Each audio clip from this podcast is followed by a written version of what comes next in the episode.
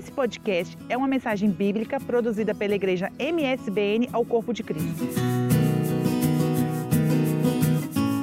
Eu gostaria hoje de pensar um pouquinho com vocês rapidamente, até porque nós temos a ceia, sobre esse tema do nosso ano.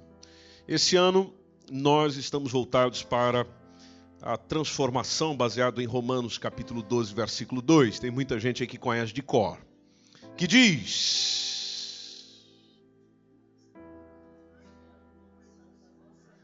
Já, já, já, né? Tem gente que começa a transformar pela ação vossa ter a boa, agradável vontade de Deus. Né?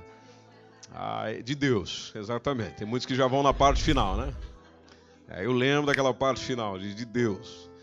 Muito bom, vamos juntos? Vamos lá? 3, 2, 1 e não.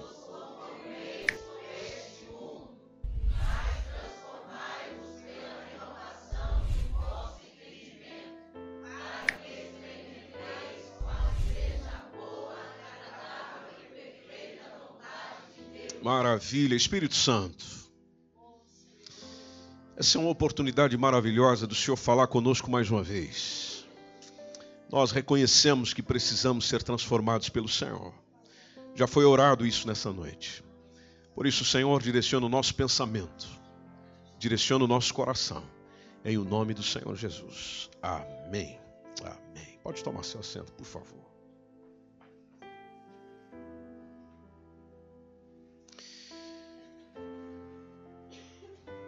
Texto fala de não se conformar, tem a ver muito com não deixe amoldar-se. Não, não entre no padrão, não entre na forma, não entre na ideia, não entre na perspectiva. E quando o texto se refere a mundo, tem a ver justamente com o sistema mundano, sistema que está longe de Deus, distante de Deus fora de Deus. Deus não é a base. Deus não é o centro. Aquilo que Deus anuncia, aquilo que Deus diz, não é o que esse mundo anuncia, não é o que esse mundo diz. Esse mundo prega um estilo de vida, Deus anuncia outro. Deus anuncia, Deus traz perspectiva com relação ao todo da sua existência, esse mundo traz outro. Para este mundo nós estamos aqui para nascer, consumir, reproduzir, morrer. Para Deus não é assim. Para Deus nós temos um propósito. Há uma razão de eu estar aqui. Há um objetivo de eu estar aqui. E há algo para eu estar aqui que apenas eu posso fazer, porque Ele me fez diferente. Não me fez igual a ninguém. Nunca existiu, não existe e não existirá alguém igual a você nesse mundo. Até as suas impressões digitais são únicas. Você é único. Pode haver pessoas iguais a você, próximas de você, com uma carinha semelhante à sua, com uma voz semelhante à sua, com um jeito semelhante ao seu, mas não é você. Veja, há uma, há uma especialidade de Deus em cada ser humano. Há algo que ele direciona para cada ser humano. E eu não estou aqui trabalhando com teologia de predestinação. Não, é muito claro, há uma razão para eu estar aqui, há um objetivo para eu estar nessa terra, para eu estar existindo. E é Deus que traz esse objetivo. O que não é simplesmente nascer, multiplicar, consumir, morrer. Deus é muito mais e apresenta bem mais do que isso para cada ser humano. Por isso que cada um de nós busca sentido para a vida direcionamento para a vida, razão para a existência. Quando nós não encontramos em Deus, nós buscamos em outra coisa. E muitos de nós buscamos para nós mesmos, ou em nós mesmos. Navegamos em nós mesmos, buscamos em nós mesmos respostas. Naturalmente, que o texto que Paulo está a trazer ele fala de consagrar-se ao Senhor, dedicar-se ao Senhor. O contexto tem a ver com humildade, tem a ver com fidelidade. Versículo 1 é conhecidíssimo. Quando ele faz um rogo, ele faz um clamor, ele faz uma petição, dizendo: Irmãos, apresentem-se. Pela compaixão de Deus que vocês já foram alcançados, apresentem-se, ofereçam-se E ele coloca o corpo, o corpo como sacrifício, o seu inteiro como sacrifício, não a qualquer coisa, mas ele tem que ser vivo, tem que haver vida, tem que haver santidade, tem que ser agradável. A quem? A Deus. Ele especifica você de maneira viva, santa, agradável a Deus é o culto racional anunciado pelo próprio Deus. Para isso acontecer, tem o versículo 2: não se amoldem, não se deixem levar, não entrem na forma, não entrem na, na condição, não entrem na concepção, na ideia deste mundo. Não faça isso, senão você se perde. Não faça isso, senão você se isola de Deus. Não faça isso, senão você vai para longe dele. A sugestão é: transforme-se. Interessante ele não dizer que Deus os transformará. Ele chama isso para nós, é uma ação pessoal. Ele diz: transformai-vos. Você se transforma, você muda, você trabalha, você orienta o processo. Até porque Deus nos deu uma inteligência uma inteligência que é possível ler na Sua palavra, pensar com o coração e colocar em ação. Você conduz o processo, você se transforma.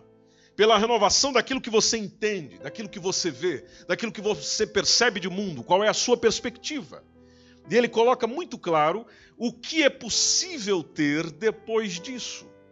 Ele fala que é possível experimentar aquilo que o texto chama de bom, agradável e perfeito. Ele condiciona de que aquilo que é verdadeiramente bom, aquilo que é verdadeiramente agradável e aquilo que é perfeito não é a minha vontade, não é o meu querer, não é aquilo que eu quero, mas a vontade de Deus. Interessante que o diabo trabalha no sentido oposto, chamando-me não para aquilo que é a vontade dele propriamente dito. O diabo chama o oposto no sentido de trabalhar com a minha vontade, não com a vontade de Deus. Eu e você temos essa batalha continuamente de minha vontade, vontade de Deus, minhas decisões, decisões de Deus, meu querer, querer de Deus. Interessante o Paulo dizer que só é possível experimentar esse querer, essa vontade, essa decisão, essa intenção, essa ação de Deus se eu transformar o pensamento, o entendimento, se eu renovar-me nesse sentido, e renovação lembra processo. Então é um processo de renovação, é, é, um, é, um, é um, é um, trabalho constante de, de ajustar, de, de corrigir, de melhorar. Quando nós olhamos para o Evangelho e percebemos a vontade de Cristo para nós com aquilo que é a nossa vontade, percebemos a disparidade, o abismo, a distância. Quando Jesus chega, por exemplo, e nos faz algumas orientações, como Mateus 5,39, onde ele diz: Eu vos digo, não resistam o perverso, mas a qualquer que te ferir a face direita. Você lembra o que Jesus disse lá? Ele, ele trouxe uma proposta que não dá. É a proposta do volta-lhe também a outra oferece-lhe também a outra. Como é que a gente vive isso aqui? Como é que nós desfrutamos disso aqui? E como é que eu posso chamar isso aqui de boa, de agradável, de perfeito? Quer dizer, o indivíduo vem, faz algo que me prejudica, faz algo que me complica, faz eu sentir dor, e lá chega o Senhor e diga: não complique a vida dele, não faça ele sentir dor, não revide. Porque a intenção do texto tem a ver com não revidar. Não revide. Não por causa daquilo que a pessoa fez, mas por causa daquilo que você é. Quando nós somos chamados pelo Evangelho a sermos como Jesus, tem a ver com essa transformação ou seja, de nós vivenciarmos, de nós experimentarmos a boa, agradável e perfeita vontade de Deus, sendo como Jesus. O apóstolo Pedro testemunhou sobre esse mesmo Jesus quando escreve é 1 Pedro capítulo 2, a partir do versículo 21, quando ele diz: "Vocês foram chamados para esta obra". E não esqueçam que Cristo sofreu por vós e ele deixou um exemplo. Ele deixa um legado, ele deixa um exemplo a fim de que vocês sigam os seus passos. Olha a intenção. A fim de que vocês sigam os seus passos. Versículo 22, apóstolo Pedro nos lembra de que ele não cometeu pecado algum, não foi encontrado em Jesus qualquer engano, nem mesmo na sua boca. E o versículo 23 diz que quando ele foi insultado, não revidava. De que quando ele sofria, ele não fazia ameaças, ele simplesmente se entregava. Entregava-se àquele que julga justamente, ou aquele que exerce plena justiça em seu juízo. E você sabe que quem exerce plena justiça em seu juízo não sou eu, não é você. O único que é capaz de exercer plena justiça em pleno juízo é o Senhor. Então, no caso, já para uma aplicação mais precisa, Jesus não revidava porque deixava isto para quem? Para o Senhor, para Deus. 1 Pedro capítulo 3, versículo 9. O apóstolo Paulo está, o apóstolo Pedro, melhor dizendo, está orientando de não retribuir o mal com mal, não retribuir ofensa com ofensa, ao contrário, abençoe abençoe. Você já fez esse teste? Você já tentou fazer isso um dia? Abençoar quem te amaldiçoa? Abençoar quem quer lhe complicar? Estender as mãos, já que nós gostamos muito de gestos, ações proféticas. Então, estender as mãos sobre alguém e abençoar essa pessoa quando você sabe que ela não te abençoaria em absolutamente nada. E o apóstolo Pedro vai além, dizendo que para isso vocês foram chamados. Uou! Para isso é que vocês foram chamados. Ou seja, então se você não for isso, se você não fizer assim, então você não entendeu nada. Interessante Jesus no Mateus capítulo 5 dizer: Vós sois a luz do mundo, vós sois o sal da terra. Ele não chega a dizer vocês serão. Ele não chega a dizer depois que vocês tiveram um encontro comigo e tal, e aí eu transformar vocês, eu mudar vocês, vocês serão. Não, ele já mostra, claro, que a caminhada com ele já promove isso, já realiza isso naturalmente, desde que a minha mentalidade seja de viver essa vida nos passos de Cristo, na caminhada de Cristo, no querer de Cristo, andar como ele andou. Mas volte no texto quando ele fala de para isso, é para este propósito vocês foram chamados, ainda quando ele acrescenta, a fim de vocês receber bênção. A fim de vocês receberem bênção como herança. E aí você fica a pensar: esse ensino é só do Novo Testamento? Não. Se você olhar para Provérbios 24 e 29, o texto está dizendo: Jamais diga, segundo me fez, eu lhe retribuirei.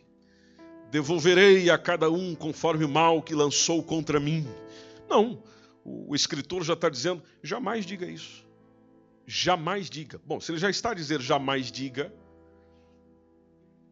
é a mesma coisa que dizer não faça. Jó tinha preocupação com isso.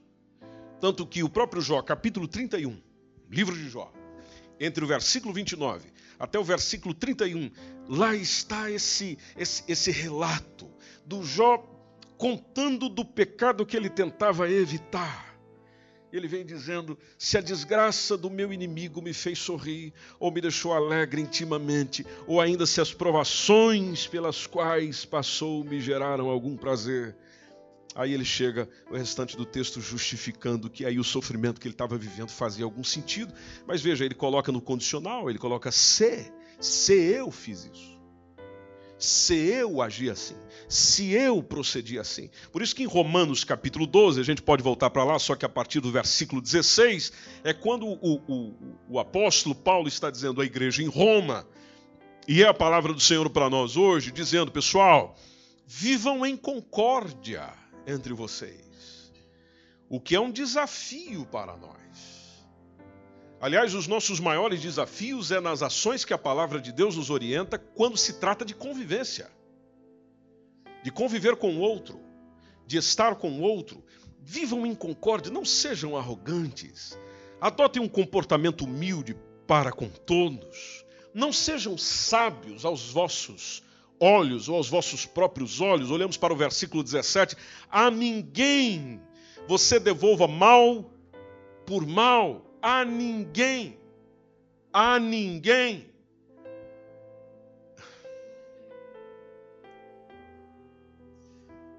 A ninguém.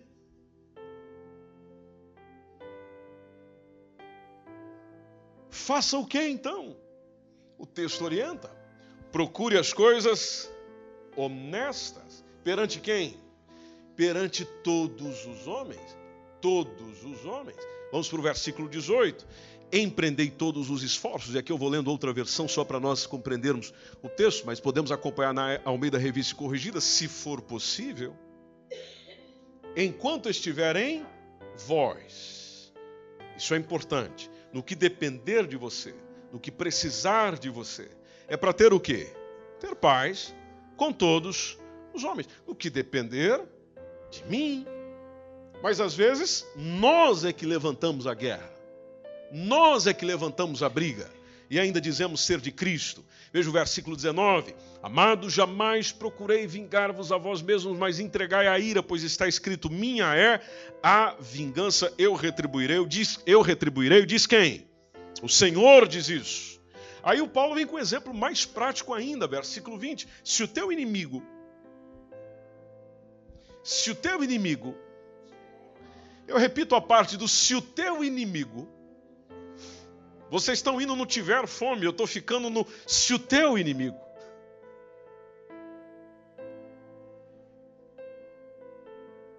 Você tem inimigos? Eu tenho, vocês não têm? Eu tenho. Pois é, o convite da palavra do Senhor é: se esse fulano, se esse senhor, se essa senhora tiver fome, faça-se a sua vontade. Você vai dizer: está colhendo o que plantou. Me prejudicou, Deus está tratando com ele. Deus está tratando com ela. Deus vai esmiuçar. Deus vai quebrar. Deus vai arrebentar. Não. Se essa pessoa tiver fome, eu vou pegar um prato de comida. Vou pagar o lanche dela, talvez no McDonald's. Vou levar ela para comer algum lugar. Ou talvez se eu não quiser ter esse infortúnio, eu vou no mercado, faço uma compra e deixo lá. Segundo o Evangelho, eu preciso deixar alguma comida para o meu inimigo que está passando fome. Veja a distância que nós estamos. Veja o porquê da necessidade de transformação. Às vezes nós estamos discutindo tantas coisas por aí, mas estamos esquecendo daquilo que a palavra de Deus é tão clara, como água límpida, pura. Tem fome, dá de comer. Tem sede, dá de beber. É claro, tem algumas bebidas que você vai evitar, mas dá pelo menos um copinho de água. Dá um copo de água, toma essa água aqui. Porque agindo assim, você vai fazer essa pessoa fritar. É exatamente isso que o texto está dizendo. Você vai fazer essa pessoa queimar. Do que? De vergonha. Essa expressão amontoar brasas de fogo sobre a cabeça de alguém tem exatamente esse sentido. Basta simplesmente você imaginar você colocando brasas de fogo na cabeça de alguém. O que vai acontecer? Vai queimando. E vai ficando tudo vermelho. Bom, nós quando ficamos envergonhados, nosso corpo reage, trocando a coloração do nosso rosto. Então a pessoa vai queimar de vergonha. Ela não faria isso com você. Aliás, ela não esperava que você fizesse isso com ela. E essa é a recomendação do Evangelho. A gente está recebendo isso no coração ou não? E o versículo 21 diz: Jamais você se entregue ao mal, Uh, entrega o mal como vencido, diz outra versão, mas vence o mal com o bem. Essa versão que nós temos no ecrã diz: Não te deixes vencer do mal. Não te deixes vencer do mal. O mal tem te vencido ou não? Precisa responder publicamente. Mas o mal tem te vencido. Não te deixe vencer do mal. Vai vencendo o mal com o bem. O mal está prevalecendo? Bom, então o bem precisa prevalecer ainda mais.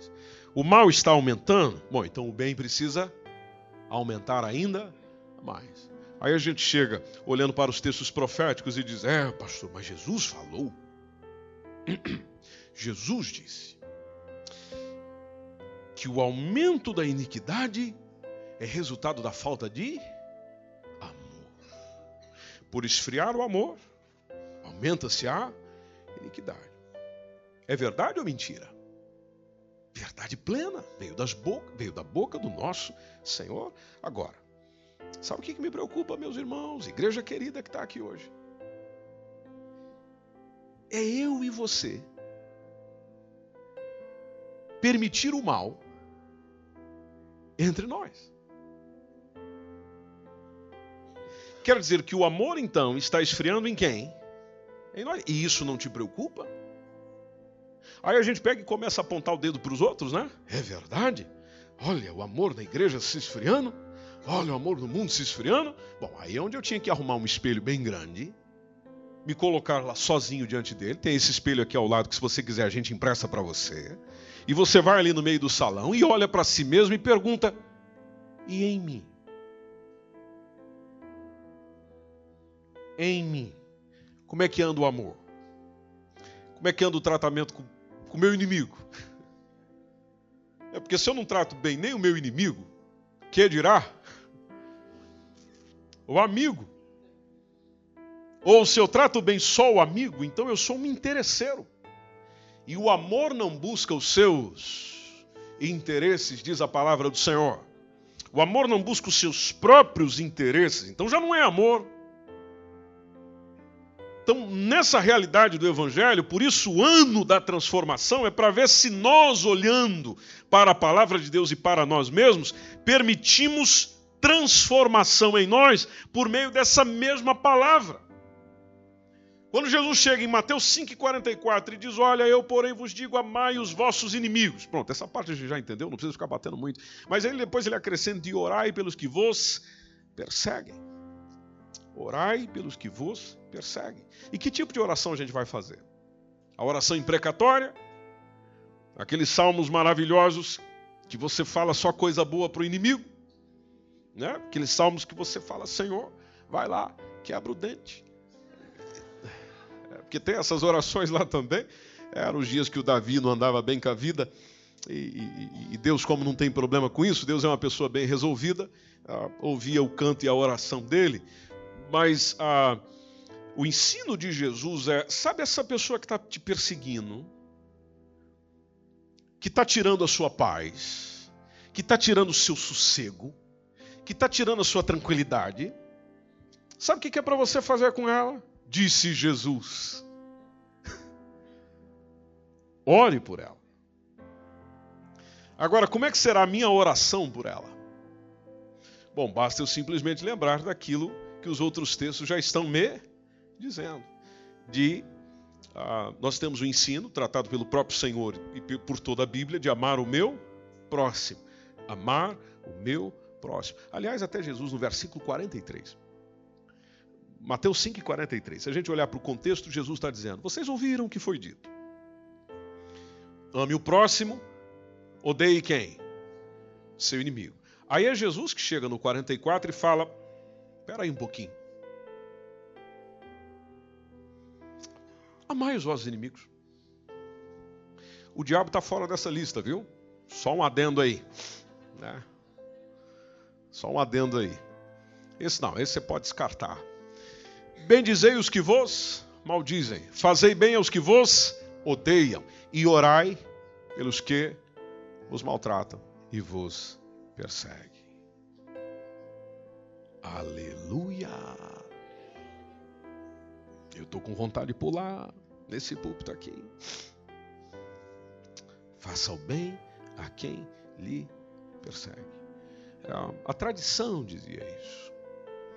Jesus vai contra a tradição. Ah, o mundo de sua época dizia isso. Jesus vai contra isso. E se eu quero ser esse discípulo de Jesus, se eu verdadeiramente quero, a não ser que eu queira ficar perdendo tempo aí dentro da igreja, ou sendo simplesmente um religioso, ou sendo alguém que ouve os ensinos de Jesus e é, vamos vivendo. Se você quiser ser esse tipo de pessoa, você vive conforme você quiser. Agora, há uma consequência disso. Agora, se você deseja realmente ser um discípulo do Senhor Jesus, então essa palavra para nós é mandamento. Ah, mas eu não sinto. Se vira, meu irmão. A gente precisa ser transformado. Ah, mas eu não consigo. Bom, se você acha que não consegue, a, a boa notícia que eu tenho para você é que você consegue sim. A primeira coisa que você precisa fazer é parar de dizer eu não consigo. Não, não, não. Em Jesus você consegue. Em Jesus você consegue. Em Jesus você consegue. Dá, dá, dá para dar aquele, aquele não, não, não um chacoalhão, mas só, só um toquezinho de em Jesus, em Jesus, em Jesus, oh aleluia. Em Jesus a gente consegue. Em Jesus a gente consegue. Teve outra coisa que Jesus disse, aproveitando que nós estamos em Mateus capítulo 5, se nós olharmos para o versículo 21, Jesus está dizendo uma frase muito semelhante à anterior, dizendo: Ouvistes o que foi dito aos antigos, não matarás. Lá está. Mas Jesus vai além dizendo qualquer que matar, aliás, isso é a expressão anterior, mas qualquer que matar será réu de juízo, a gente pode ver no 22, quando ele fala o quê? Eu, porém, vos digo, cultura do reino. Cultura do reino. Quando diz eu, porém, vos digo, vamos juntos, gente boa, que qualquer que sem motivo se encolerizar contra o seu irmão, segura aí, segura um pouquinho, segura um pouquinho Encolerizar. Encolerizar. O que é encolerizar?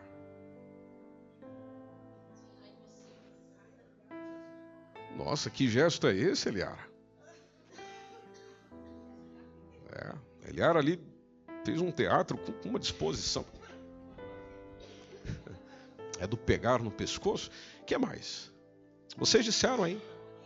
Irar, ódio, Sabe, sabe aquela, aquela fúria que vem e, e que se ninguém segurar a sua mão, você. Aquilo que Jesus está nos ensinando é qualquer que, inclusive eu, qualquer que, aí tem essa parte que nos salva. A parte do sem motivo. Você viu como a gente pulou isso aí e essa parte é importante, precisamente quando queremos justificar a nossa ira. Aí a gente já tem, eu tenho motivo. Aleluia. Já estou salvo dessa. Pois é, mas o seu motivo seria o motivo dele, e aí já complicou de novo. É aquilo que nós aprendemos dias atrás sobre o Jonas, aquela mensagem do Senhor ao profeta Jonas, capítulo 4.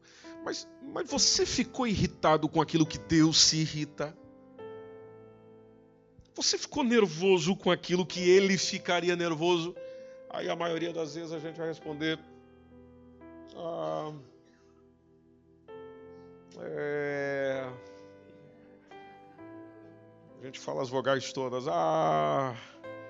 É. E. Ó. Uh. Aí a gente fala e já encerra ali também, né? Não precisa falar muito. É, a expressão de Jesus é sem motivo, sem colerizar contra o seu irmão. O Senhor já joga como réu de juízo.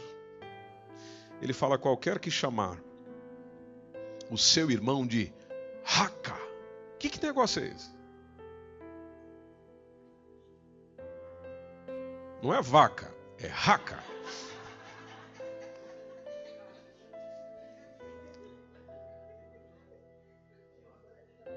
Idiota. Parvo. Outras versões trazem cabeça oca. Tolo ímpio, incrédulo. Mas tudo isso, Vitor? Meu Deus, rapaz. Veja quanta coisa nós temos que pedir perdão ainda antes da ceia. É, o Senhor já coloca que será réu do sinédrio. Sinédrio, conjunto de juízes, ou seja, a mesma coisa, será réu de juízo. Qualquer que lhe chamar de louco será réu. O lugar não é bom. Será réu do fogo do inferno. Veja, o Senhor já vai antes de você fazer alguma coisa, ele já vai naquilo que você sente, naquilo que você intenciona, naquilo que você está inclinado a fazer. Então nós precisamos de transformação ou não precisamos? Olhando para textos como esse que nós estamos lendo aqui hoje, a gente precisa ou não precisa de transformação? A gente precisa. Mas essa transformação começa no entendimento. É aqui onde a gente entende a expressão do Paulo. Não se conforme com isso aí que você vê ao seu redor. Agora, vai transformando pela renovação. Lembra do processo? Renovação do vosso entendimento. entendimento. O, o apóstolo Paulo, que escreveu esse texto, ele dá um testemunho em 1 Coríntios 4, é, capítulo 4, versículo 11. A gente pode ler junto esse texto. 1 Coríntios 4 e 11, quando ele, ele fala um pouquinho do que ele está vivendo. Ele diz: Até hoje estamos passando fome, sede, necessidade de roupa, somos afrontados, esbofeteados, não temos morada certa. Olha que vida terrível. Versículo 12: Nos afadigamos de trabalhar arduamente com as nossas próprias mãos. Somos o quê? Somos tratados bem? Não, somos injuriados, ofendidos, afrontados. Mas atenção, no caso dele, ele testemunha: somos injuriados, mas como eu já estou transformado, ou estou em processo de transformação, né? E então eu bendigo, eu, eu, eu, eu declaro bênção. Bendizemos. Ah, somos perseguidos, naturalmente, por ser perseguidos, estamos sofrendo, mas nós não revidamos. Versículo 13: Quando somos blasfemados, rogamos. E até o presente momento nós temos chegado a ser como o quê? lixo. Olha que tratamento terrível. Alguém chegar para mim e para você e dizer: Você é um lixo. Nossa, meu irmão. Se você não estiver cheio do Espírito Santo, você pega a primeira guitarra que tiver na sua frente e manda em alguém. Não é? E, e o apóstolo Paulo vivia essa realidade, dizendo: o, o, o, Pessoal, eu sou tratado. Nós, como apóstolos, somos tratados na categoria de lixo. E atenção, lixo deste mundo. E ainda como a escória de todos. Mas lá está um homem que, mesmo sendo, é, recebendo todo esse tratamento, está abençoando, está cuidando, está pregando, está orando, está zelando, está fazendo exatamente como Cristo o fez. Quando Jesus chega para mim, para você, e diz: Olha, não acumuleis para vós tesouros. Mateus 6,19. Não acumuleis tesouros ah, sobre a terra. Por que, Jesus? Porque é o seguinte: isso aí se decompõe. Isso passa. Isso, isso se destrói. A expressão foi utilizando o contexto dos seus dias, onde a traça e a ferrugem corroem. E não esqueça dos ladrões. Quem muito tem, também tem muitos olhares sobre ele. Ou muitos olhares sobre ela. Então, onde os ladrões minam e só minam, são maioria? Não. Roubam. Jesus está dizendo, então não se preocupe em ter muito dinheiro, em ser rico. Esse é o ensino dele que não é novidade dentro do contexto bíblico, porque quando você olha Provérbios 23, 4, é, ele chega a dizer, o escritor chega a dizer: Não chegues, e aqui eu vou lendo outra versão, não chegues à exaustão, ao burnout, ao estresse, na tentativa de conquistar riqueza. O que, que diz o texto? Não te canses para o quê? Para enriqueceres dá de mão a tua própria sabedoria. Em outra versão diz: tenha bom senso. Tenha bom senso. E o ensino que Jesus traz a nós, lá nesse texto de Mateus 6, faz todo sentido com aquilo que ele foi encontrando no seu ministério. Porque Mateus capítulo 19, versículo 21, nós temos o encontro do Senhor com um indivíduo que era rico e, e, talvez até buscava riqueza, e a resposta do Senhor para ele, mesmo ele sendo um indivíduo que obedecia os mandamentos, a resposta do Senhor para ele foi: se você quiser ser perfeito, meu irmãozão, então você vai fazer um negócio aí. Você vai, vende tudo que tens, traz aqui para o Judas. É isso? Não, Judas era um perigo. Não traz para o Judas aqui, não. Você leva para onde? Dá aos pobres. Vamos lá ver como é que está a tua relação com o outro. Isso que Jesus está trazendo a reflexão para ele. Vamos lá, como é que está o teu amor pelo outro? Para o outro que não tem o que você tem e que precisa do que você tem. Então você vai dar aos pobres, e a boa notícia que eu tenho para você é que terás um tesouro Oh, que maravilha! Se a gente ficar só a parte do tesouro, ou seja, no banco de Jesus você investe e garante o seu tesouro. Ele fala: não, não, não, não é nada por aqui. É aonde você não vê e ainda não foi. Que é no céu. No céu. Você está arrumando benefício para lá. E atenção, não é só fazer isso e seguir a tua vida, porque tem muita gente que pensa que eu, eu, eu, eu o que, que, eu posso fazer? Eu posso pegar esse ensino de Jesus de, de fazer a caridade, de sair distribuindo dinheiro por aí, e Deus vai se agradar da minha atitude. Né? Olha, eu não, não, não sou de nenhuma religião, mas eu sou uma pessoa que ajuda os outros, né? que cuida dos outros.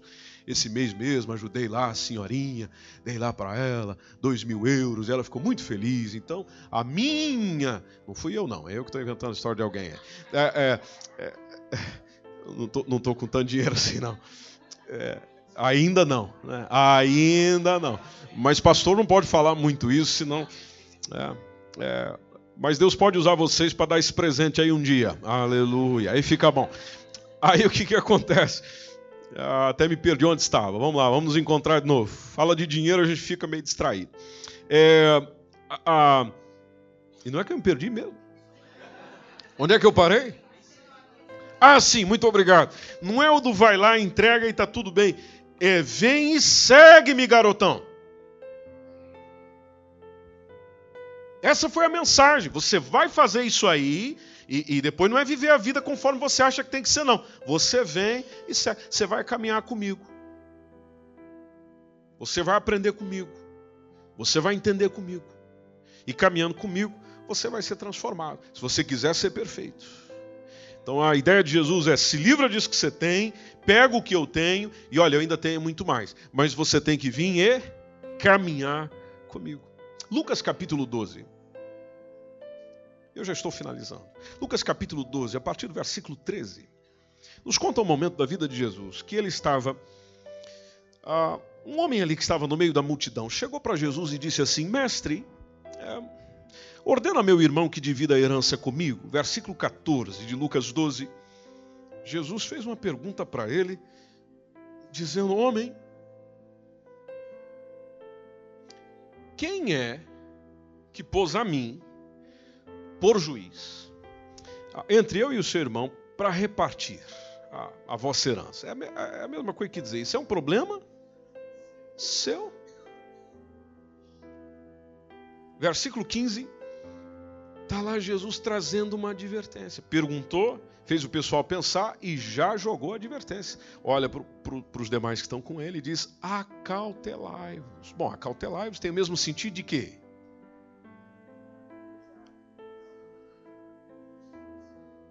Atenção, pega leve aí, segura a onda aí. Né? Vai com calma. Em inglês, take it easy. Não é, Isabela? Slow down. Em espanhol, tranquilízate. tranquilidade. Não é, Ana Paula? Ana Paula está aí? Maravilha. Em alemão. Só pode ser alguma coisa assim. É alguma coisa por aí, né? Se alguém fala alemão entre nós, aí depois você nos corrige.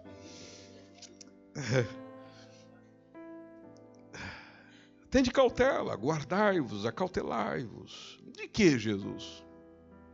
Guardai-vos da avareza. O que é avareza, gente boa? O que é avareza, pessoal?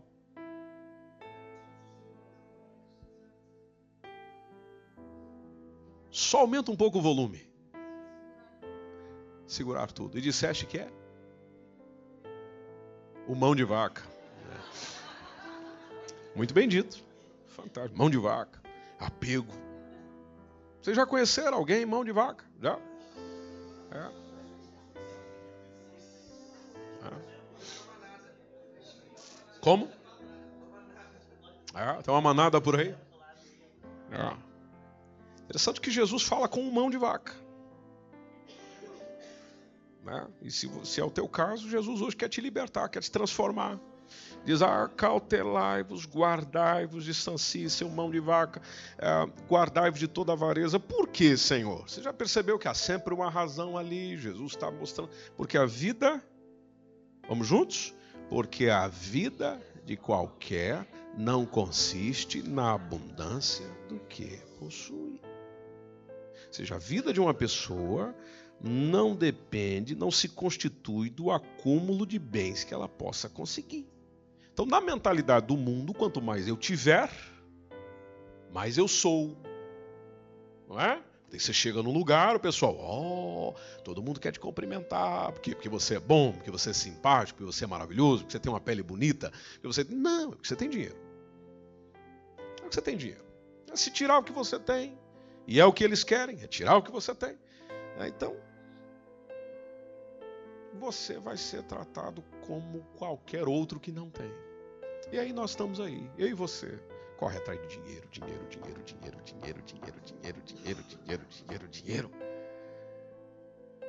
E não tomamos atenção para o cuidado de Jesus. Não... Para com isso aí. Isso aí vai te matar. Acautelai-vos. Aí, só para a gente encerrar, ele propôs uma parábola. A gente pode ler a partir do versículo 16. Quando ele propôs a seguinte parábola: As terras de certo homem rico produziram com abundância. E aí ele começou a pensar consigo mesmo: o que, que eu vou fazer agora? Porque eu não tenho onde armazenar toda a minha colheita. Eu estou rico. Olha que coisa boa. Quem é que não quer isso aí, né? Poxa vida, onde é que eu vou guardar tudo isso que eu tenho? Assim foi esse caso. Aí veio a mente dele, versículo 18: Já sei. Eu vou derrubar os meus celeiros, eu vou derrubar o meu armazém e vou construir outros ainda maiores.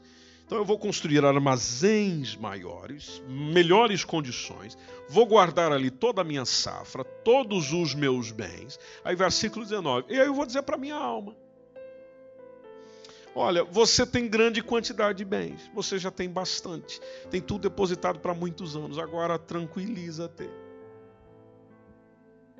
Folga, descansa, come, bebe, folga.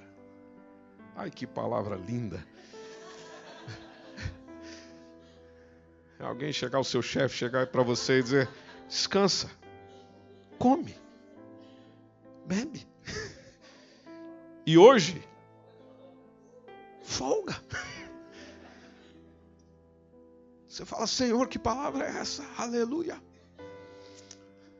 Essa foi a, a mentalidade que ele recebeu tudo isso. E come, bebe, diverte, aproveita. Versículo 20, Jesus dizendo: Contudo, Deus lhe afirmou. Olha, a, a, a, a, perspectiva que Deus trabalha é diferente daquela que nós vemos no mundo de hoje. Então, Deus lhe afirma, Deus lhe diz: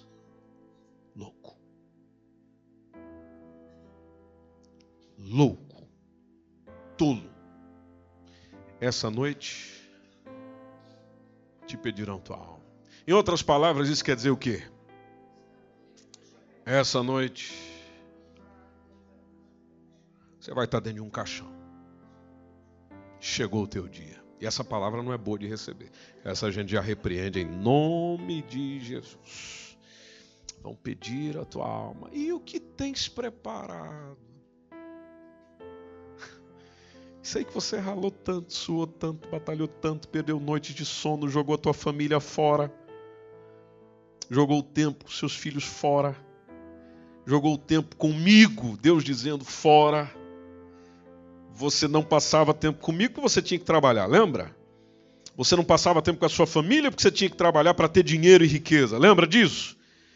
Você deitou seus amigos, as suas amizades fora, tudo aquilo que na verdade tinha algum valor essencial na vida, você deitou fora. E deitou fora por quê? Por causa de dinheiro, por causa de riqueza, por causa de coisa que perece.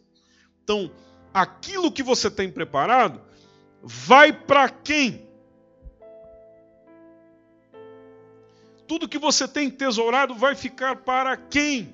Aí Jesus conclui, aqui nós concluímos também, porque está ficando tarde, dizendo: Isso também, versículo 21, isso também acontece com quem poupa riquezas para si mesmo. Olha o que Jesus está dizendo: é aquele que para si ajunta tesouros, mas ele complementa uma informação importante, dizendo: Mas não é rico para com Deus. Porque Jesus não condena a riqueza propriamente dito ele condena essa riqueza que não pensa em ser rico para com Deus.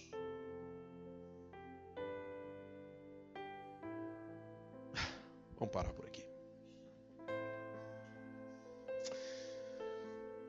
É, são textos como esse que a gente lê, pensa, reflete e, e lê devocionais, ouve pregações, ouve palavra, ouve reflexão e ficas a pensar eu, pelo menos, fico a pensar, talvez seja o seu caso hoje, dizendo: Senhor, eu preciso de uma transformação, porque a minha cabeça não tem nada a ver com isso. A mentalidade e o mundo onde eu estou vivendo não tem essa consciência, não. E aí, se eu quero essa proposta que Cristo tem, é eu chegar e tomar aquilo que diz Romanos 12, 2, de não me conformar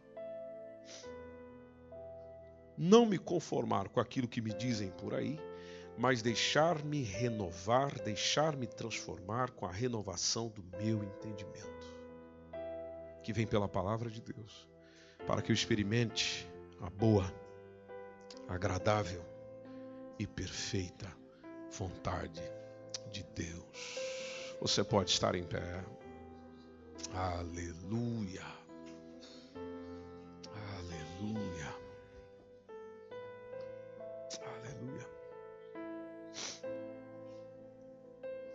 Vamos orar? Vamos falar um pouquinho com Ele? E se o seu desejo é ter dessa transformação, por que não falar com Ele sobre isso agora?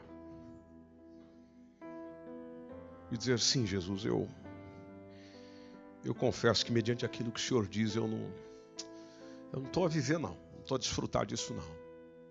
Mas me ajuda. Me ajuda. Inclusive, me ajuda a ter mais fé no Senhor. Acreditar naquilo que o Senhor pode fazer, que eu estou tentando fazer e não consigo. Me ajude. Seja o meu ajudador nesse sentido. Se você puder, aí onde você está, pode curvar a sua cabeça, se você quiser, fechar os seus olhos e fazer a sua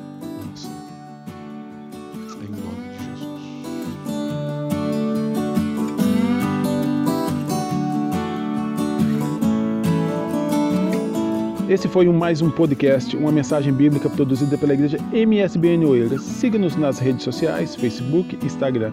Subscreva o nosso podcast e também o nosso canal no YouTube. Saiba mais em msbnportugal.com.